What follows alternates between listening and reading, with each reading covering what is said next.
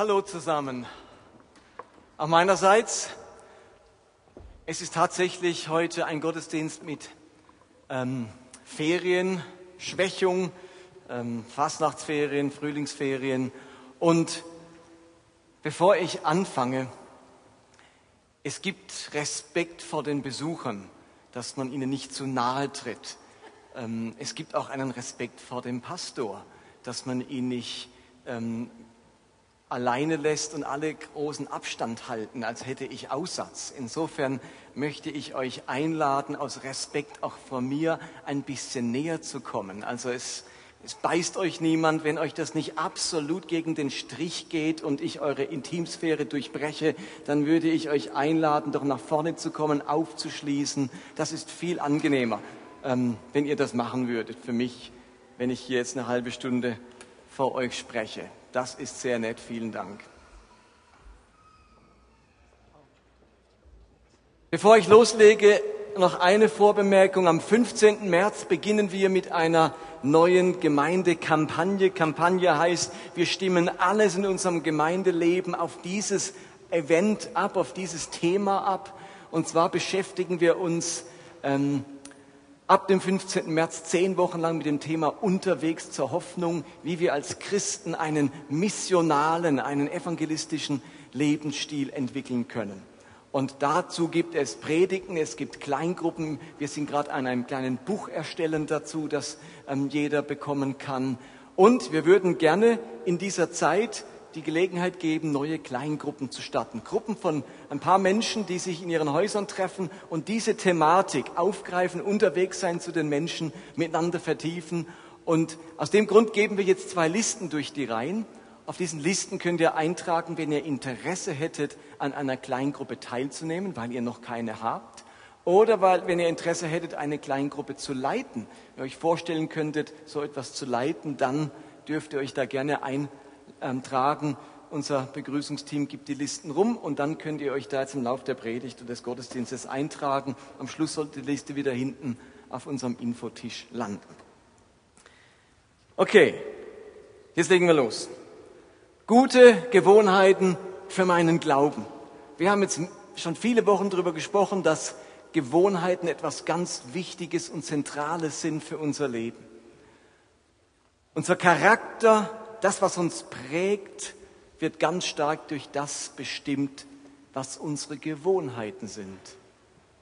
Charakter heißt das Eingeprägte vom lateinischen Wort Charakter und Gewohnheiten sind das, was sich einprägt. Das können wir blind, da müssen wir gar nicht groß nachdenken. Das passiert fast von alleine, das sind wir so gewohnt.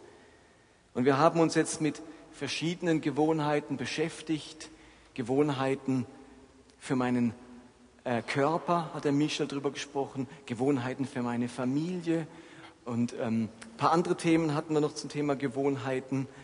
Und wir haben uns mit der Frage beschäftigt, gibt es ein Thema, ein Wort, das am allerbesten zum Ausdruck bringt, welche eine große Veränderung mein Leben nötig hat. So dieses Ein-Wort-Projekt. Und ich hoffe, dass viele von euch ihr Wort finden oder ihr Thema finden, wo sie sagen, dieses eine Thema, das möchte ich in diesem Jahr umsetzen. Das soll zu einer Gewohnheit werden. Lieber eine Sache in einem Jahr umsetzen, als sich zehn Sachen vornehmen und nichts davon umsetzen. Wenn wir jedes Jahr uns eine Sache vornehmen und die dann wirklich umsetzen, dann würde sich unser Leben im Laufe der Jahre tatsächlich verändern. Nun sind wir natürlich aktive Menschen und trotz dieses einen Wortes, dieses einen Themas sind wir natürlich mit mehr als einer Sache beschäftigt in unserem Leben. Wir haben, obwohl es so eine wichtige Sache vielleicht in unserem Leben gibt, haben wir alle trotzdem eine Familie, wir haben einen Beruf, wir haben ein Alltagsleben und ganz unterschiedliche Aufgaben. Und natürlich haben wir alle, wenn wir Christen sind, ein Glaubensleben. Wir alle glauben 24 Stunden am Tag, sieben Tage die Woche, 365 Tage im Jahr. Dieser Glaube, das ist unsere Dauerbeschäftigung. Und uns allen ist sicherlich bewusst, dass auch der Glaube Gewohnheiten braucht, gute Gewohnheiten. So wie es eben gute Gewohnheiten für meine Ehe, für meine Familie, für meinen Körper gibt, so gibt es auch wirklich gute Gewohnheiten im Glauben. Und in diesem Zusammenhang bedeuten gute Gewohnheiten Dinge, wo ich andauernd dran bin. Dinge, die so zum Grundrepertoire, zur Grundlage meines Glaubens gehören. Was sind die paar Dinge, die die Grundlage, die Grundübungen meines Glaubens ausmachen? Was sind diese entscheidenden guten Gewohnheiten für unseren christlichen Glauben? Und um diese Frage zu beantworten, könnte ich jetzt sozusagen, habe ich gedacht, in der Predigtvorbereitung, ich gehe das ganze Neue Testament durch und gucke, welche wichtigen Aussagen gibt es dort. Und dann mache ich so einen kleinen Blumenstrauß an guten Gewohnheiten aus dem Neuen Testament, die ich euch überreiche, den ich euch überreiche. Aber ich habe mir gedacht, das ist irgendwie zu theoretisch und da gibt es so viele, für welche soll ich mich denn dann entscheiden? Und ich möchte euch vielmehr von meinen persönlichen Glaubensgewohnheiten berichten. Ich mache also diese Predigt persönlich. Ich habe mich 1980, also vor 35 Jahren, auf die Reise zu Gott begeben. Seither bin ich unterwegs und ein Pilger mit dem Ziel vor Augen, das Reich Gottes. Und seit über 20 Jahren bin ich im vollzeitlichen Dienst, in Verantwortung, in Leitungsaufgaben, Hirte, Motivator, Visionär. Und ich habe mir überlegt, was hat meinen Glauben über diese 35 Jahre am Leben erhalten? Aber nicht nur am Leben erhalten, sondern leidenschaftlich und motiviert erhalten. Versteht ihr, in 20 Jahren Gemeindearbeit und in 30, 35 Jahren Christsein, da lebt man viele Höhen und Tiefen, Erfolge und Rückschläge, Applaus und Buhrufe, Glaube und Zweifel, Erkenntnisse und mehr Fragen, Siege und Niederlagen, große Veränderung und große Sünde. Nach so mancher Gemeindekrise, die auch wir als Vineyard hatten, bin ich immer noch da. Und ich erlebe mich immer noch motiviert und glaube immer noch, dass die Gemeinde die Hoffnung der Welt ist, der Leib Christi. Und nach so manch persönlicher Krise, zum Beispiel dem frühen Tod meiner Mutter, als ich Teenager war, Zeiten der Entbehrung, wo es uns finanziell ganz schlecht ging als junger Familie, nach einer schweren Ehekrise, und Scheidung, nach einem doppelten Bandscheibenvorfall und täglichen Schmerzen beim Liegen bis heute, bin ich immer noch fest davon überzeugt, dass mein Leben ganz fest in der fürsorglichen Hand Gottes ist. Ich bin immer noch da, ich glaube immer noch, ich vertraue immer noch. Aber darin bin ich ja auch nichts Besonderes. Viele Christen der Gegenwart und der Vergangenheit die haben einen lebendigen Glauben bewahrt, trotz und inmitten aller Lebensumstände. Das ist ganz vielen so gegangen. Aber manchen ist es im Lauf ihres Christseins auch anders ergangen. Ihr Glaube wurde im Lauf der Jahre immer weniger. Ihre Leidenschaft hat sich abgekühlt. Auf ihrer Pilgerweise, Pilgerreise machen sie oft mehr Schritte zurück als nach vorne. Der Glaube hat sich von einer ehemaligen Hauptsache zur netten Nebensache entwickelt, zu einem Hobby, das jetzt immer seltener ausgeübt wird. Vielleicht hat der Zweifel im Laufe der Jahre über das Vertrauen gesiegt oder die Sünde über die angestrebte Veränderung. Oder der Glaube hat sogar ganz Schiffbruch erlitten. Das ist auch möglich in den vielen Jahren, in denen man mit Gott unterwegs ist. Und ich würde euch heute gerne erzählen, welche Gewohnheiten ich seit Jahren pflege, die ich repetiere und die ich neben der Gnade Gottes für wesentlich halte für Gesundheit und Vitalität unseres christlichen Glaubens. Und erwartet jetzt bitte keine bahnbrechenden neuen Erkenntnisse.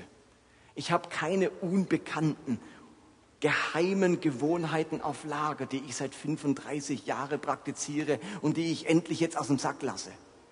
Diese geheimen, mysteriösen Gewohnheiten, die gibt es nicht. Was ich euch bringe, sind die altbekannten, ja fast banalen Gewohnheiten. Aber wisst ihr was? Sie funktionieren. Sie wirken. Und ich möchte euch ein paar nennen. Was halte ich für die erste gute Gewohnheit, die einen Glauben gesund und vital erhält?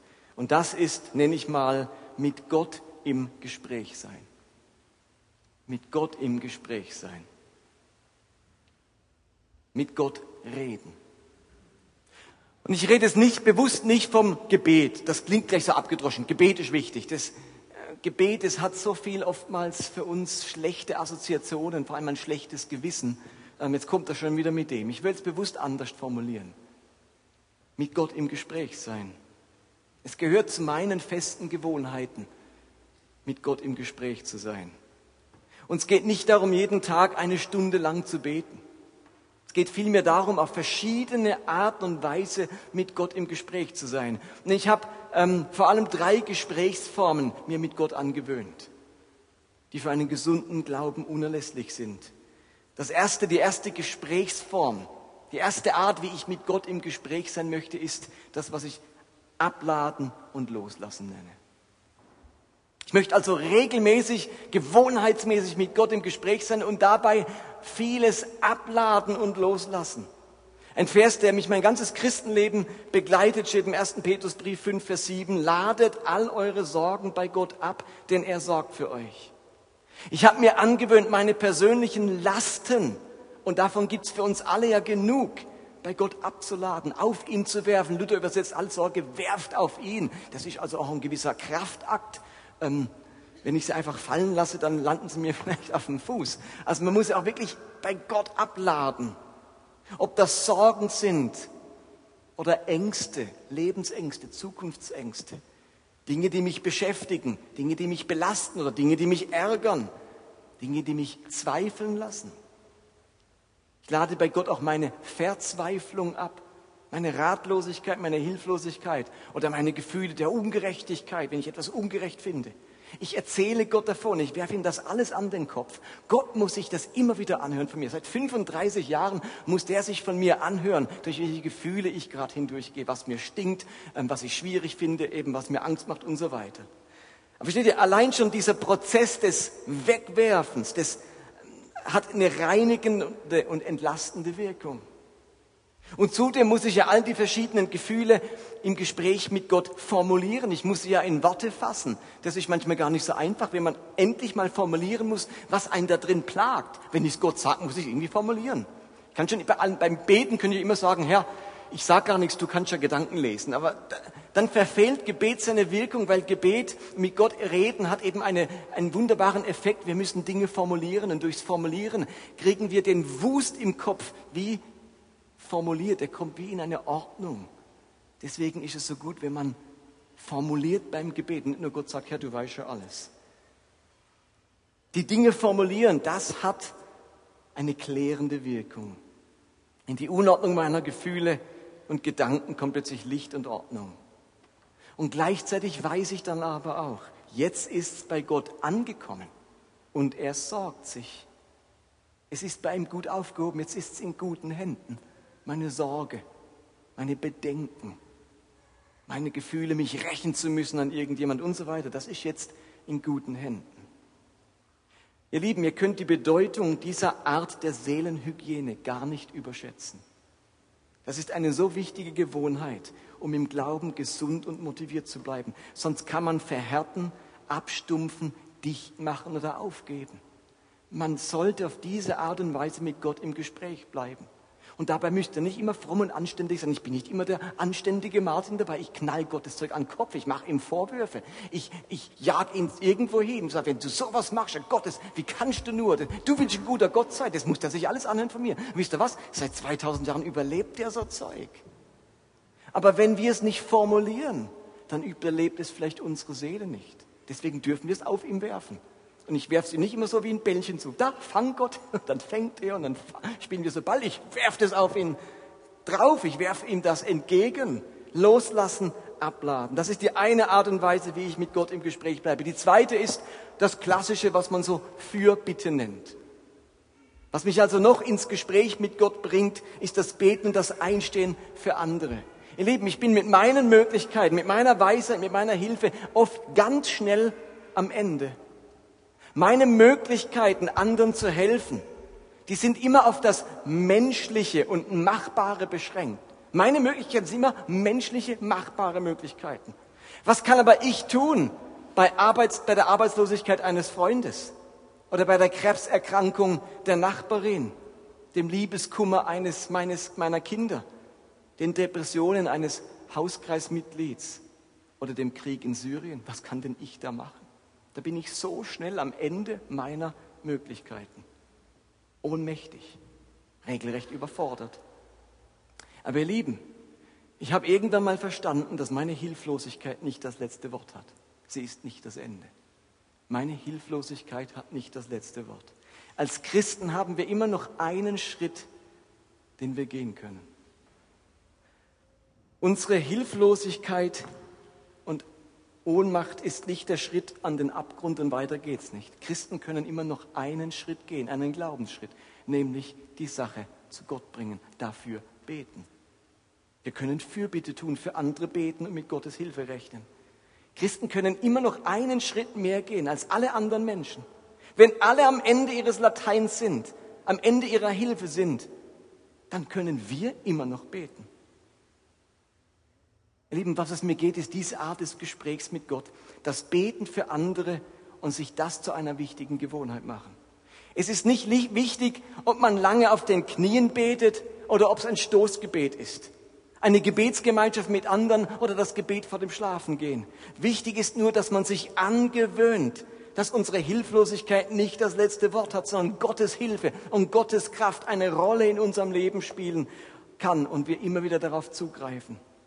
Denn Gott will gebeten werden. Das ist die zweite Art und Weise, wie ich mit Gott im Gespräch bleiben möchte. Ich lade ab und lass los.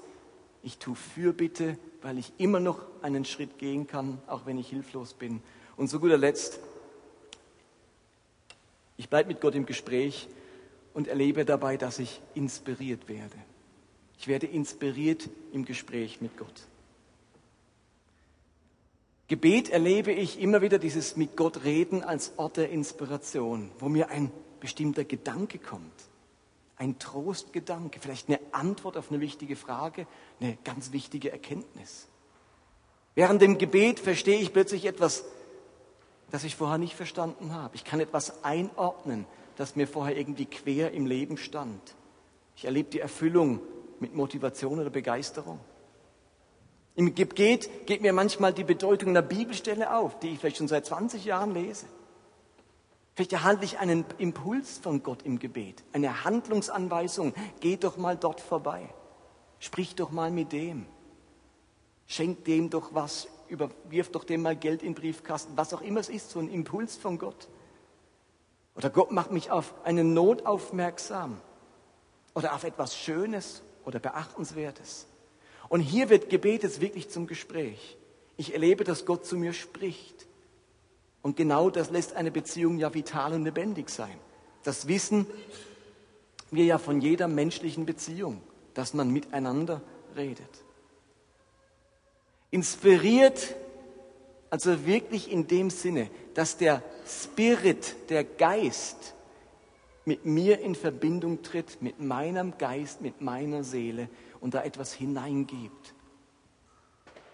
Nach solchen Gebetszeiten fühle ich mich total erfrischt aufgestellt. Da komme ich irgendwie, meistens mache ich es beim Gebetsspaziergang und wenn ich dann wieder zurück bin, dann ist mein Diktiergerät vollgesprochen mit Dingen, wo ich mir vielleicht dann aufschreiben möchte. Ähm, dann, dann bin ich erfüllt im wahrsten Sinne des Wortes. Und das hält mein Glauben vital. Mit Gott im wahrsten Sinne des Wortes Gespräch bleiben. Und es ist so witzig, heute habe ich das auch wieder gemacht. Und zurzeit mache ich das mit Kinderwagen. Vor 20 Jahren habe ich das schon mal mit Kinderwagen gemacht und jetzt mache ich es wieder mit Kinderwagen. Meine Tochter ist die Zeitmaschine, die man sich immer so wünscht. Wer hat denn schon mal gedacht, ah, ich wünsche mir eine Zeitmaschine, könnte in die Vergangenheit reisen? Meine Tochter ist die Zeitmaschine. Ich bin wieder 20 Jahre zurück in der Vergangenheit. Ähm, also das können Kinder. Das war die erste gute Gewohnheit, mit Gott im Gespräch bleiben. Jetzt kommt die zweite gute Gewohnheit, die ich in meinem Leben als überlebensnotwendig erlebt habe, nämlich ein Lernender bleiben. ein Lernender bleiben. Ich glaube, dass ich von meinem Charakter her von jeher ein wissbegieriger Typ bin. Ich lese gerne, bilde mich gerne, ich bin neugierig und habe Faszination für das Leben und für die Welt. Ich bin grundlegend interessiert. Ich finde mich generell als ein in der Schule des Lebens. Wer nun Christ wird, der ist nicht nur Schüler des Lebens, sondern in besonderer Weise Schüler Jesu. Wer Jesus nachfolgt, macht, den macht er zu seinem Jünger, zu seinem Schüler.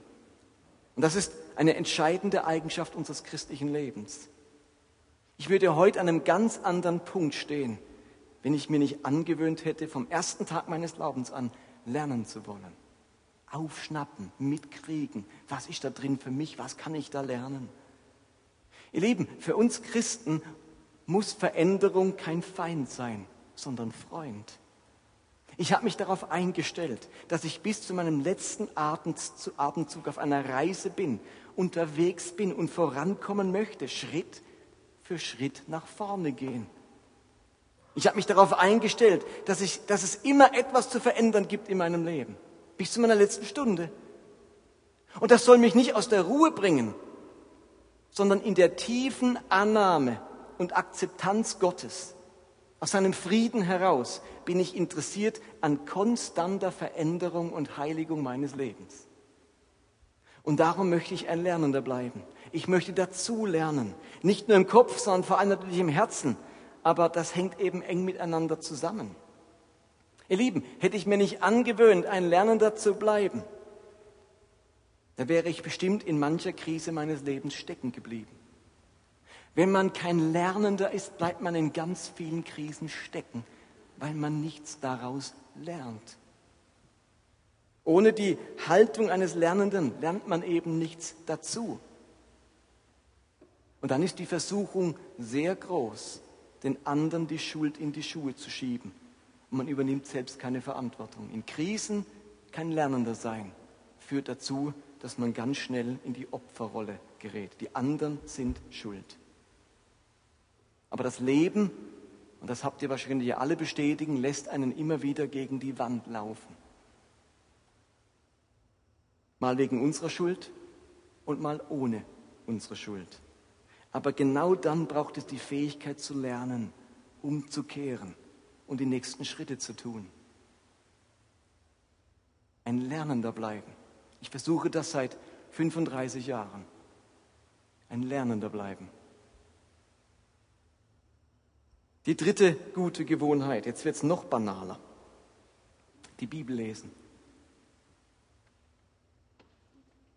Eng mit dem, was ich gerade eben gesagt habe, ist diese dritte Gewohnheit verbunden. Regelmäßig in der Bibel lesen, als Gewohnheit. Auch hier prägt mich ein Vers aus der Apostelgeschichte, da steht in Kapitel 2, Vers 42, wozu das Leben der Christen, Entschuldigung, was das Leben der Christen prägte, also der ersten Christen, waren die Lehre, in der die Apostel sie unterwiesen, ihr Zusammenhalt in gegenseitiger Liebe und Hilfsbereitschaft, das Mahl des Herrn und das Gebet. Das Leben der ersten Christen war von der Lehre der Apostel geprägt, heißt es hier. Heute haben wir die Lehre der Apostel in Form des Neuen Testaments. Und ich wollte auch, dass es mein Leben prägt, dass es geprägt ist, mein Leben von dieser Lehre. Und weil ich eben nicht nur ein Schüler des Lebens bin, sondern auch ein Schüler Jesu, darf ich nicht nur das Leben studieren, sondern muss eben auch die Bibel studieren. Und ich kann euch eigentlich nicht erklären, warum, aber seit 2000 Jahren bewirkt die Bibel, dass der Glauben von Menschen kräftig, lebendig und motiviert bleibt. Das bringt die fertig seit 2000 Jahren. Zeig mal ein anderes Buch, wo das fertig bringt. Seit 2000 Jahren schöpfen Menschen aus dieser Bibel Kraft, Motivation, Mut und Hoffnung. Das sind ja genau die Zutaten, die ein vitaler Glaube braucht. Das bringt diese Bibel fertig. Und mir ist vollkommen bewusst, dass die falsche Anwendung der Bibel, ein fundamentalistisches Anwenden der Bibel, Glaube auch krank machen kann. Wir erleben diese, dieses fundamentalistische Schriftverständnis gerade bei einigen Menschen dem Koran gegenüber. Dadurch wird aus gesundem Glauben Terror, aus Gottvertrauen Gottes Krieger. Dafür müssen wir, davor müssen wir uns hüten. Wir lesen die Bibel nicht als Gesetzbuch, nicht als wörtliche Diktion Gottes, sondern als die große Geschichte Gottes mit den Menschen, ein Spiegelbild menschlichen Glaubens. und ein Bild des Gottesverständnisses über viele, viele Jahrhunderte hinweg. Wir lesen die ganze Bibel auf Christus hin. Er ist Gott, sichtbar gewordener Gott. Und ihn gilt es besser kennenzulernen. Egal, ob ich Genesis lese oder Hiob oder Lukas oder die Offenbarung. Ich lese alles mit der Brille, die mir Christus mehr deutlich machen soll. Mit den Augen Jesu. Ich möchte ihn und sein Wesen besser entdecken. Darum geht es mir beim Bibellesen. Keine Spitzfindigkeiten rausfinden, keine neue Gesetzchen ausgraben, sondern Christus besser kennenlernen. Und ich habe euch ja von schon länger her mal das Bild gebracht, man kann die Bibel lesen, wie, wie, als ob man mit, der, mit einem Auto durch die Landschaft fährt oder ein Picknick macht. Also einfach durchlesen, um den Inhalt kennenzulernen. Ich fahre über Land und sehe alles so, natürlich nicht in der Tiefe, aber ich kriege so ein gutes Bild. Oder ich mache ein Picknick und dort, wo ich dann sitze, dort kriege ich alles mit, die Gerüche und die, wie sich das alles anfühlt und ich höre den Basch rauschen und die Grillen zirpen. Dann am Picknick kriege ich viel mehr mit und ich kann mit der Bibel auch ein Picknick machen. Also dann lese ich nicht einfach durch, sondern verweile ich an irgendeiner Textstelle oder an einem Buch oder einem Kapitel für längere Zeit, um richtig tief einzusteigen. Ich habe jetzt am 31. Dezember die Bibel wieder einmal durchgelesen, bin über Land gefahren. Für mich war das wichtig, mal wieder den großen Überblick zu sehen. Und in diesem Jahr habe ich mir vorgenommen, nicht so viel zu lesen, dafür aber ein Picknick zu machen. Momentan im, ähm, lese ich schon den ganzen Monat nur den Kolosserbrief. Früher hätte ich den in fünf Tagen oder drei Tagen durchgehabt. Jetzt brauche ich einen ganzen Monat dafür und bin noch nicht am Ende. Und denke, du könntest schon noch, also wenn es so weitergeht, dann wird meine Bibel immer dicker mit Zusatzmaterialien, was ich da reinschreibe. Aber das ist mal eine ganz andere Erfahrung. Bibel lesen. Für mich die dritte wesentliche Gewohnheit für einen motivierten und vitalen Glauben.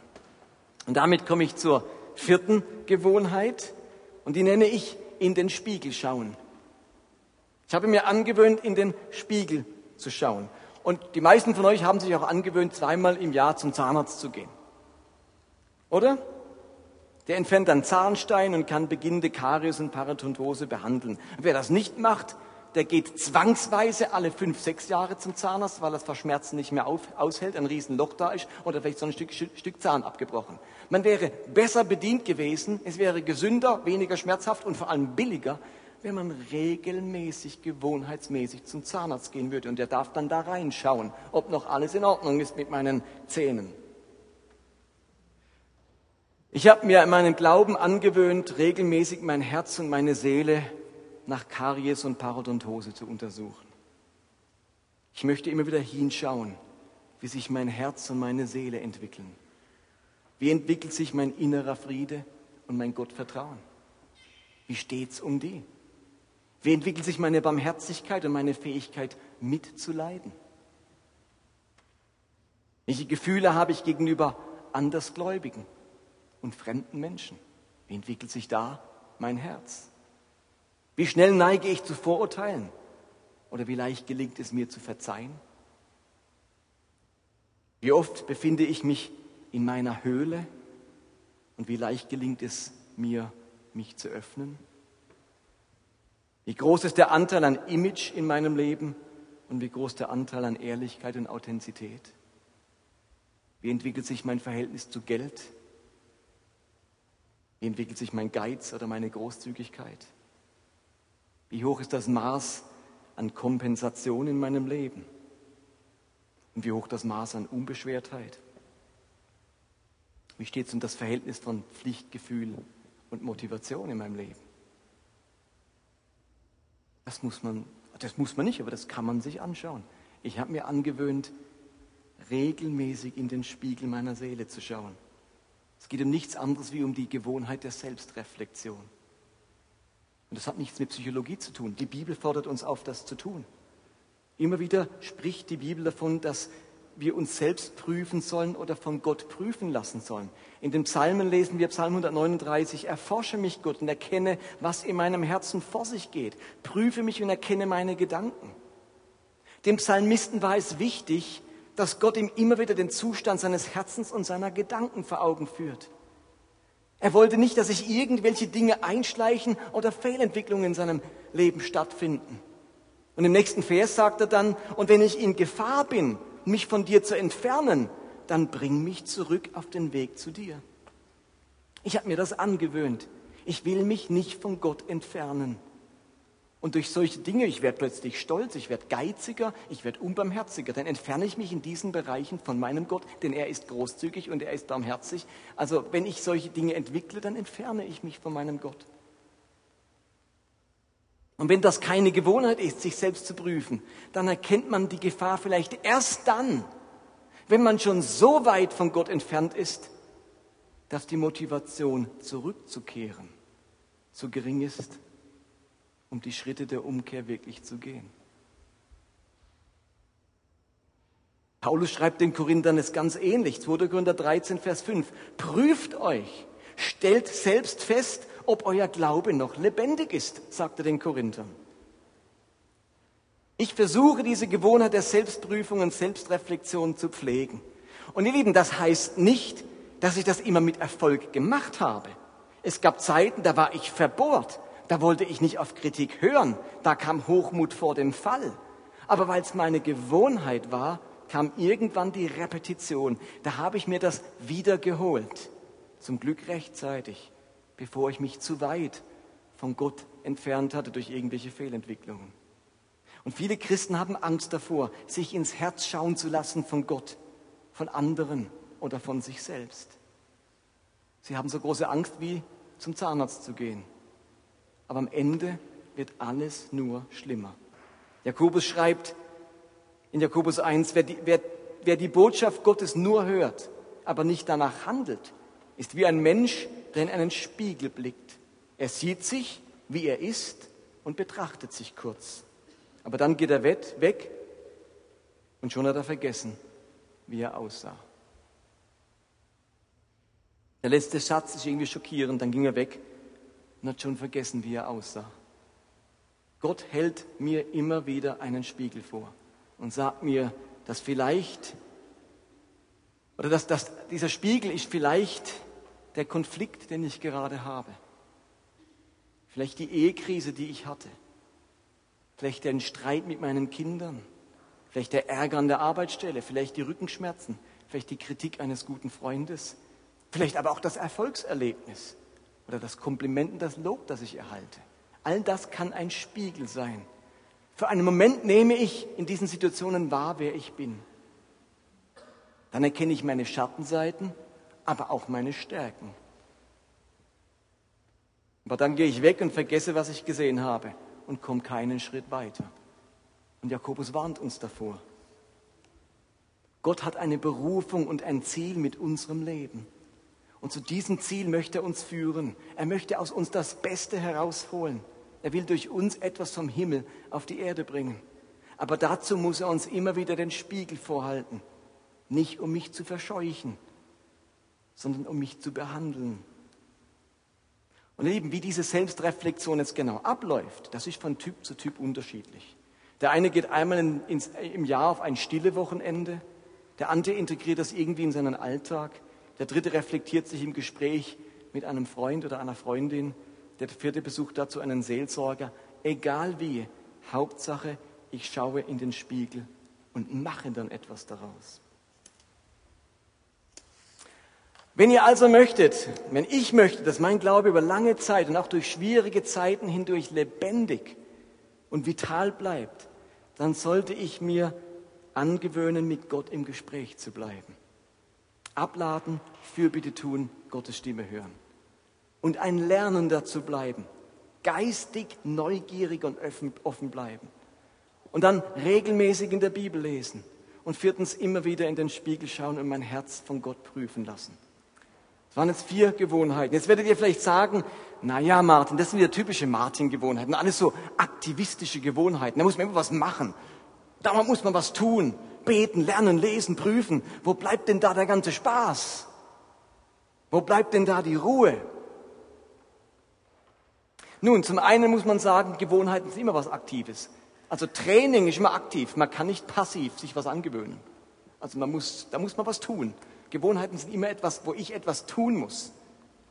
Aber es gibt tatsächlich eine letzte Gewohnheit, die ich noch hinzufügen möchte. Sonst ist es tatsächlich unvollständig. Ich pflege zwar nicht so häufig wie die vier anderen, aber noch eine fünfte Gewohnheit, die tatsächlich auch unerlässlich ist für mein geistliches Wohl. Nämlich, Ich suche Gottes Frieden. Ich suche Gottes Frieden. Ihr Lieben, gerade wenn man mit seinem Glauben unterwegs sein möchte, aktiv sein möchte, Schritt für Schritt gehen, auf einer Pilgerreise ist, Veränderung ein wichtiges Thema in unserem Leben ist, gerade dann muss ich immer wieder Gottes gnädiges und uneingeschränktes Ja zu mir hören. Ich glaube zutiefst an die bedingungslose Liebe und Gnade Gottes. Gott ist Liebe und Gnade. Bei mir kommt dann kein Aber. Aber er ist auch noch. Nein, Gott ist Liebe und Gnade. Mein Glaube würde nicht durchhalten, gerade wenn Selbstreflexion und Lernen eine wichtige Angewohnheit sind, wenn der Friede Gottes nicht mein Herz und meine Gedanken regieren würde. Immer wieder muss ich auch Frieden mit mir selbst schließen. In der Selbstreflexion stößt man ja auch auf seine eigenen Begrenzungen und so weiter. Und ich muss auch immer wieder Frieden mit meinen Begrenzungen schließen. Frieden mit meinen Möglichkeiten, denn die sind begrenzt. Frieden mit meinen Versagen. Frieden mit meinen Unzulänglichkeiten. Ich muss das immer wieder machen, auch angesichts meiner Zusammenarbeit mit Michel. Weil der Michel ein ganz anderer Typ ist als ich und der so viele Stärken hat, die mir fehlen. Der kann es so gut mit Menschen der hat Menschen im Sinn, dem fällt ein, das könnte man dort noch vorbeigehen, dort einen Krankenbesuch machen, dort eine nette SMS schicken. Äh, und, und ich beschäftige mich dann mit Theologie und mit Büchern, mit Dingen und er mit Menschen. Da denke ich immer wieder, ach, wenn ich das nur könnte, wenn ich auch so ein Menschentyp wäre, wenn ich nicht so sachorientiert wäre, dann, dann entdecke ich meine Begrenzungen und dann schaue ich in den Spiegel und merke, aber das ist ein ziemlich aussichtsloses Unterfangen, da kann ich ein bisschen Gas geben, aber das ist so, für mich eine Riesenveränderung, für euch ist das eine Millimeter Papier, sieht man vielleicht was, da merkt ihr gar nichts davon, wenn ich schon denke, jetzt bin ich ein ganz anderer. Also ich bin da von vielem so weit entfernt und der Michel kann das so gut und da muss ich mir zu Gott sagen, Herr, ich schließe Frieden damit, dass ich da kein Michel bin oder dass ich da nicht wie der bin oder wie jener bin, dass ich meine Begrenzungen habe, meine begrenzten Möglichkeiten. Frieden schließen. Mein Glaube darf nicht die Auswirkung haben, dass ich als Gehetzter und Gejagter durch das Leben eile. Christen sollen aus der Ruhe und aus dem Frieden heraus leben. Wir sind keine Gejagten. Wir können uns nichts verdienen. Wir können uns nicht den Himmel und den Segen Gottes verdienen. Gottes Liebe zu uns lässt sich auch nicht steigern, auch nicht durch all die Gewohnheiten. Meine Leidenschaft lässt sich steigern, die Vitalität meines Glaubens lässt sich steigern, aber nicht Gottes Gnade und Gottes Liebe. In unserem Schlussgebet sprechen wir immer wieder, und der Friede Gottes, der höher oder größer ist als all meine Vernunft, bewahre, beschütze unsere Herzen und Gedanken.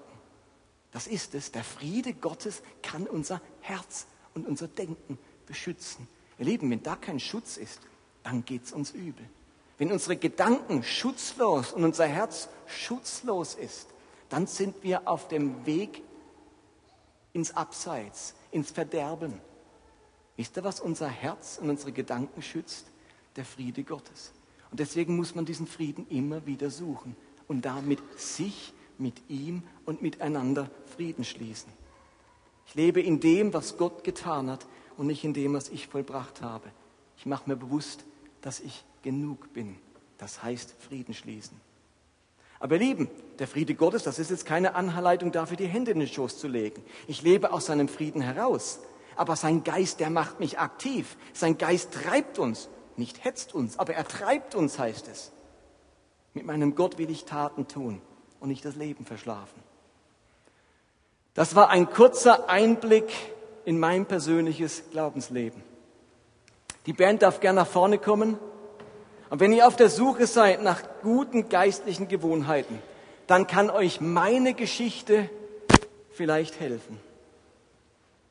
Aber vielleicht habt ihr eure ganz eigene Geschichte und braucht eure ganz eigenen Gewohnheiten.